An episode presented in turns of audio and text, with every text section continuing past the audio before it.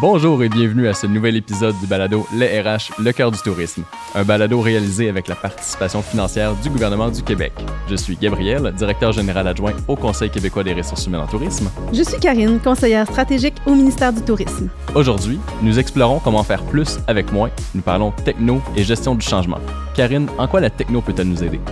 Bien, de toutes sortes de façons, Gabriel. Dans les dernières années, on en a beaucoup entendu parler sous l'angle du service client, le clavardage, transactions en ligne, l'intelligence artificielle. Sauf que la techno est vraiment en train de révolutionner le monde du travail de l'intérieur aussi, et c'est là-dessus qu'on s'attarde aujourd'hui.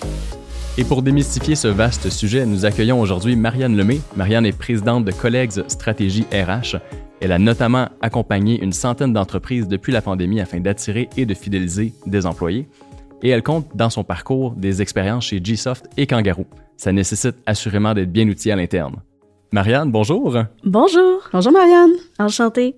J'aimerais d'entrée de jeu t'amener sur la thématique. Donc, au quotidien, de quelle façon est-ce que la technologie peut modifier euh, le rôle, les tâches d'un gestionnaire? Ce qui est intéressant avec la technologie, c'est que ça peut aider à automatiser plusieurs tâches manuelles, répétitives, un peu ennuyantes, si je peux dire, puis ça peut faire gagner beaucoup en productivité pour les entreprises. Est-ce que tu penses que ces technologies-là dont tu parles sont applicables également facilement dans les PME? Tout à fait, c'est applicable dans tous les types d'entreprises, qu'on ait un employé, qu'on en ait 10 000, 50 000, tout le monde bénéficie de la technologie. Est-ce qu'il y a un moment pour toi qui est le moment clé pour intégrer la technologie dans une entreprise? Le moment clé, c'est avant le jour 1. Donc là, il est déjà trop tard pour les auditeurs qui nous écoutent aujourd'hui. Sauf que non, il n'est jamais trop tard pour commencer. Ce que je veux dire, c'est que quand on part avec une bonne base, des outils, euh, des logiciels qu'on implante dès le début, ça nous permet de un d'être efficace dès le premier jour, puis aussi de permettre à l'entreprise de croître. Alors, il faut garder en tête que les logiciels que vous allez choisir doivent supporter cette croissance-là que vous envisagez. Si vous êtes 50 employés présentement et que vous visez à être 200, c'est important de choisir un logiciel qui va vous permettre de croître de cette façon-là. Donc, ça prend une certaine vision pour justement choisir les bonnes technologies? Tout à fait. En fait, c'est d'aller chercher à approfondir le besoin, puis d'aller demander aux employés, c'est quoi votre besoin réel? Parce que le danger, c'est d'aller chercher euh, des logiciels qui conviennent pas nécessairement à ce que les employés ont besoin dans leur quotidien. Puis, euh, on en entend souvent là, des, des employés dire, ah, finalement, euh, la solution logicielle que tu as trouvée, ben, ça nous aide pas tant que ça dans, dans notre travail. sais. Fait il est où le besoin? Il faut impliquer les employés pour qu'ils nous aident à trouver le bon logiciel. C'est quand le moment pour une entreprise qui est en activité depuis X nombre d'années pour dire là, il faut que je fasse quelque chose pour m'aider moi-même. Je pense que c'est quand on commence à constater qu'il y a une perte d'efficacité, qu'on a besoin de gagner du temps. Puis depuis la pandémie, on en a vu beaucoup, hein, des entreprises qui réalisent, hey, j'ai du mal à recruter, j'arrive plus à trouver des nouveaux employés. Donc, j'ai besoin de réfléchir autrement. C'est pas juste dans l'embauche, mais peut-être que ça va être d'automatiser certains processus qui vont me faire gagner du temps, va nécessiter moins d'employés et donc ça va amener à la solution. Tu parlais tout à l'heure que des entreprises peuvent passer de 50 à 200 employés, donc c'est pertinent. Mais je pense que dans l'industrie touristique présentement, même s'il y a des projets de développement, on est davantage dans comment qu'on peut conserver notre main d'œuvre, comment qu'on peut, oui, toujours l'attirer. Est-ce que tu dirais que c'est essentiel pour survivre dans le contexte actuel? Je dirais que le mot survie serait un peu fort dans le sens où il y a bien des entreprises qui s'en sortent sans les technologies, sauf qu'elles ont tout à gagner à essayer. Donc, je pense que dans le moment, avec le contexte de pénurie de main-d'œuvre qui touche beaucoup ce secteur d'activité-là, il faut renouveler nos façons de penser, il faut essayer des nouvelles avenues et il y a même des logiciels qui sont gratuits. Ben justement, on voulait pas nécessairement faire du name dropping, mais amène-nous sur quelques idées de logiciels qui peuvent être utilisés pour des pratiques euh, en particulier. En fait, c'est qu'il y a plusieurs types de logiciels. Ça peut être un logiciel pour la gestion du recrutement, ça peut être un logiciel pour la gestion de l'accueil et l'intégration, pour la formation.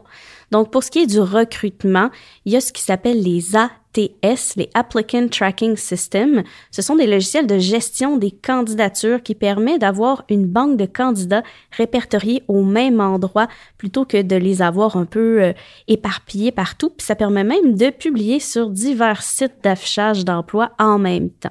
Ensuite, on a les logiciels d'accueil des nouveaux employés, comme par exemple SoftStart. C'est un logiciel qui permet d'avoir des listes pour accueillir les nouveaux et aussi de faire des vidéos d'accueil. Donc, euh, les, les, collègues, ils peuvent se présenter avant même que le nouvel employé soit arrivé. C'est hyper interactif et super mobilisant pour le nouvel employé qui arrive en poste. Tu as aussi les logiciels, par exemple, de LMS, les Learning Management System, comme Didact, par exemple, qui est québécois aussi. Ces logiciels-là, c'est des logiciels pour répertorier plusieurs formations pour que euh, les employés, quand ils entrent dans leur poste, ou même quand ils sont déjà là depuis un bon moment, veulent se former. Donc, il existe toutes sortes de solutions. Je pense aussi à des logiciels de paie, des logiciels de gestion des ressources humaines, euh, il y a des logiciels de sondage. Bref, il y en a des tonnes et des tonnes. Concrètement, c'est quoi les avantages d'utiliser ces outils-là pour les entreprises? Il y a le volet efficacité, le volet mobilisation aussi des employés parce que quand il y a des tâches très répétitives à faire pour vos employés au quotidien, je pense par exemple au tri des CV. On reçoit bon, vous me direz, des fois, on en reçoit un petit peu moins là, depuis la pandémie, mais ça demande quand même un certain temps. Puis il y a des outils qui nous permettent de trier les CV. Faire la paye manuellement plutôt que dans un logiciel, c'est vraiment un cassage de tête. Alors, ça peut vraiment aider à mobiliser l'employé qui euh, va utiliser un outil qui va lui permettre de travailler sur des tâches à valeur ajoutée plutôt que des tâches répétitives. Qu'est-ce que vous dites à un employeur qui vient vers vous et qui dit c'est compliqué, c'est trop cher, il n'y a pas de gain réel? Avez-vous des arguments? oui. La première chose que je lui demande, c'est il est où ton choc post-traumatique? Qu'est-ce qui s'est passé? Elle est où ton expérience négative face à la technologie? Parce que c'est vrai, il y a eu des moments par le passé où on allait installer un logiciel avec un CD-ROM et même avec une disquette, euh, plusieurs disquettes hein, dans le temps, sur l'ordinateur. On n'est plus là. C'est rendu tellement plus simple. Il y a même des nouveaux postes qui se sont créés, comme par exemple des spécialistes en implantation de logiciels qui vont aller euh, aider les entreprises à implanter là, les solutions qu'ils achètent. Donc, au niveau du prix, il y a des solutions qui sont gratuites, il y a des solutions qui sont abordables, il y en a qui sont très chères. Hein. Don't get me wrong, on s'entend. Il y en a qui sont très chères, mais l'important, c'est de trouver la plateforme qui correspond à vos besoins et de réfléchir en termes de coût.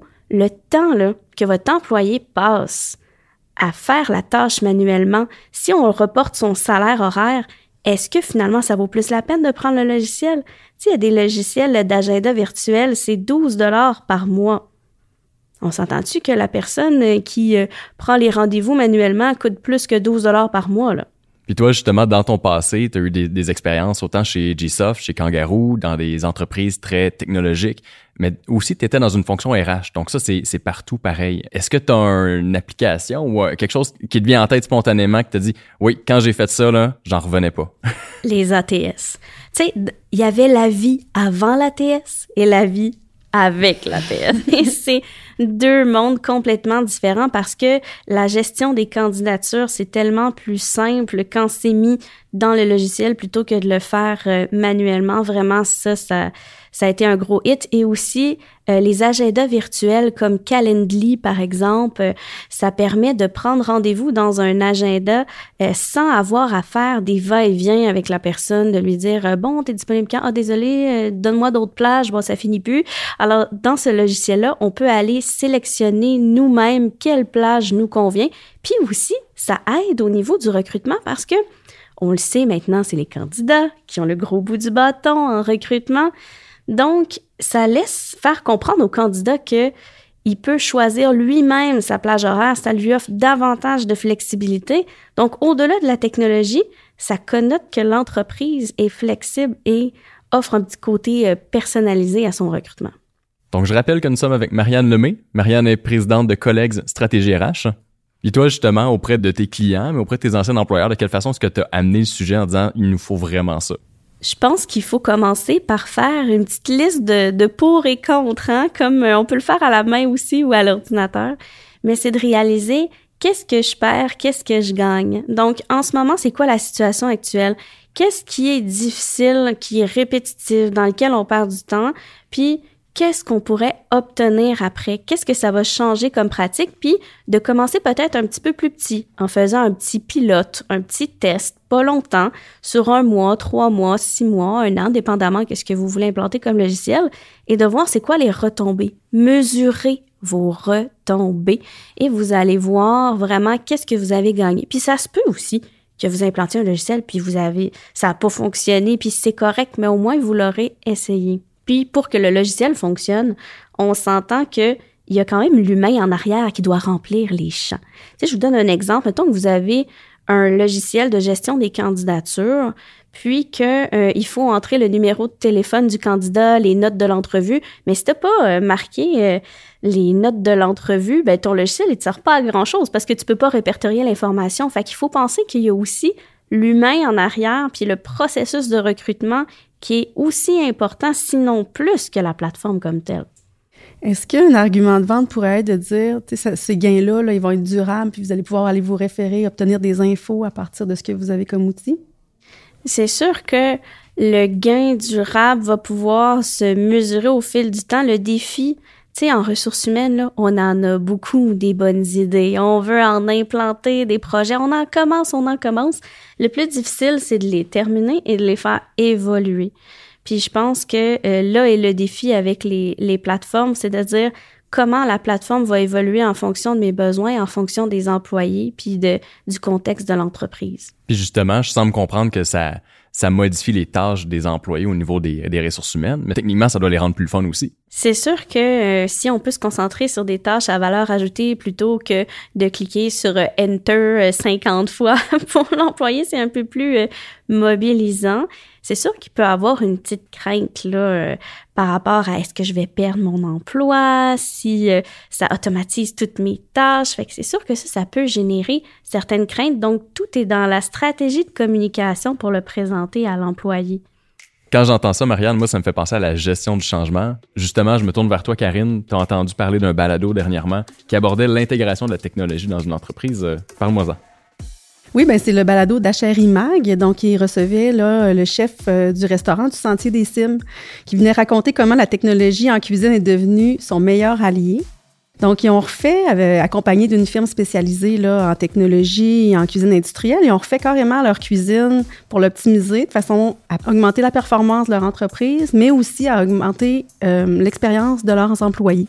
Donc, euh, déjà d'emblée, ils estiment qu'ils ont réussi à atténuer le besoin de main-d'œuvre de 15 à 20 et ils pensent que ça va aller en augmentant encore. Parce que les gens sont motivés, les gens sont contents, il y a des nouvelles idées qui émergent constamment. Puis, ce qui est intéressant aussi, c'est qu'il parle beaucoup de la gestion du changement, comme quoi euh, il ne faut pas la faire unilatéralement, comme quoi aussi c'est extrêmement important pour favoriser l'adhésion des employés. Donc, il faisait beaucoup la comparaison entre comment l'amener pour un jeune versus un employé plus expérimenté. T'en penses quoi, toi, Marianne? C'est très intéressant euh, cette histoire-là parce que on voit que c'est important de bien cibler son message en fonction de qui on s'adresse. Et ça, c'est une notion importante en 2022, la personnalisation, et aussi d'impliquer les employés dans cette gestion du changement-là, parce que la meilleure façon de faire en sorte que les gens adhèrent au changement, c'est de les inclure dans ce changement-là qui aide à la prise de décision, au choix de logiciel, euh, ensuite de leur demander leur avis, comment ils trouvent ça, qu'est-ce qu'on préfère comme amélioration. Donc, c'est là où c'est important de les impliquer. Puis en plus, ça me fait penser, dans l'industrie touristique, on est majoritairement de très petites entreprises. Donc, on a parlé de 50 tout à l'heure. Je te dirais qu'en bas de 20 employés, euh, c'est majoritairement les entreprises touristiques québécoises. Ça doit favoriser ce sentiment d'appartenance-là, cette cohésion, cette écoute. Quels sont tes trois principaux conseils à donner pour bien gérer le changement? Je dirais que, puis pour avoir travaillé avec des très petites entreprises aussi, puis nous-mêmes, hein, on est six employés chez Colleagues, je dirais que le truc, c'est vraiment de bien connaître ses employés pour savoir comment les, leur communiquer le changement.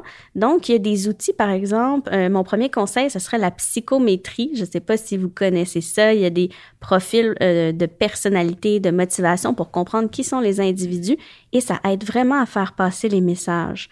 Mon deuxième conseil, euh, bon, je me répète, là, mais de communiquer, recommuniquer, re-recommuniquer encore tout ce qui est les étapes de la gestion du changement. Parce que des fois, on dit, OK, on va implanter un logiciel, puis là, finalement, six mois plus tard, on n'en entend plus parler.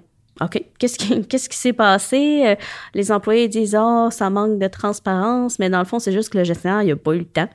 on va se le dire. Donc, l'important quand vous implantez un logiciel, c'est de prendre le temps de faire des suivis avec vos employés, de on en est rendu où, puis idéalement de les impliquer comme je le mentionnais. Puis mon troisième conseil pour favoriser dans une petite équipe la gestion du changement, c'est de ne pas assumer que tout le monde est au courant. Parce que euh, plus l'équipe est petite, plus on se dit, bon, on a le temps, là, on se parle à tous les jours, il n'y en a pas de problème. Ben moi, je peux vous dire que j'ai déjà été dans une équipe de deux où je gérais une seule personne et on n'a jamais autant mal communiqué parce qu'on assumait énormément versus quand je me suis mise à avoir euh, justement cinq employés où est-ce que là, tout est organisé, on, à chaque semaine, on planifie notre semaine, à chaque matin, on replanifie la journée. Donc, pour opérer la gestion du changement, il faut que tout le monde soit euh, au courant, qu'il y ait des suivis. La psychométrie peut être un bon outil pour comprendre euh, ses employés. Bref, c'est d'être bien organisé et de ne pas assumer qu'ils sont au courant de, de tout ce qui se passe. Outre la gestion du changement, jusqu'où on doit faire confiance à la technologie? Oh, oh, oh ben jusqu'au bout. Hein? non. mais tu sais, avant, on avait peur, par exemple, avec toutes les, les données qu'on mettait sur Internet par rapport au paiement. Tu sais, on se dit, oh mon Dieu, on pourrait se faire voler notre, notre identité. Ben, tu sais, si tu caches de l'argent en dessous de ton matelas, il y a un voleur qui peut venir le voler aussi. Tu sais, fait qu'à un moment donné, il faut se dire, c'est quoi le gain que j'ai à utiliser ce logiciel-là? Puis, euh, il y a peut-être des choses qui vous ont traumatisé par le passé, mais l'important, c'est de revenir à à quoi ça va me servir ce logiciel-là. Puis si jamais vous avez des doutes, il y a souvent des équipes qui vont euh, parler de sécurité informatique au niveau du logiciel. Fait que supposons que vous choisissez un logiciel puis vous voulez en savoir plus sur la sécurité informatique, il y a sûrement un employé qui peut vous répondre à cet effet-là. Marianne, de tout ce qui a été dit aujourd'hui sur la techno, la gestion du changement, qu'est-ce que tu voudrais que les gens retiennent? J'ai envie que les gens retiennent une citation de Bill Gates qui dit La technologie est la clé qui nous permet de résoudre les problèmes de l'humanité. Alors, imaginez les problèmes des employeurs, c'est pas grand-chose à côté de ça. Et j'ai trouvé cette citation-là grâce à ChatGPT qui nous permet de faire des recherches informatiques et de générer du contenu d'intelligence artificielle. Donc, je voulais finir avec cette note-là pour vous dire que la technologie peut être un allié réel pour votre organisation. Ne la sous-estimez pas. Merci beaucoup, Marianne, pour ces éclaircissements. Merci, Marianne. Merci à vous. Donc, je rappelle que tu es présidente de Collègues Stratégie RH. Merci également à toi, Karine. Ça me fait plaisir, Gabriel. De même qu'à Contenu Balado pour la réalisation. Pour approfondir le sujet, consultez le site cqrht.qc.ca ou suivez-nous sur les médias sociaux. Bonne journée. À bientôt.